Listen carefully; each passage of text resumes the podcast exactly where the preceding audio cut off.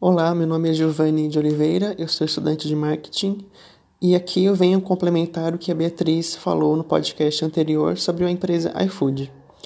Chegamos a uma conclusão de que o iFood é uma empresa completa, ela não oferece pontos a melhorar, soluções, porque ela oferece justamente o que, o que nós queremos, que é a praticidade e a qualidade do, do delivery. Para 2021, sobre o plano de marketing, é um futuro incerto devido à pandemia que nos pegou de surpresa no ano de 2020. Mas nós continuaremos investindo nas redes sociais com ênfase completa no Instagram, que hoje é uma grande ferramenta de trabalho,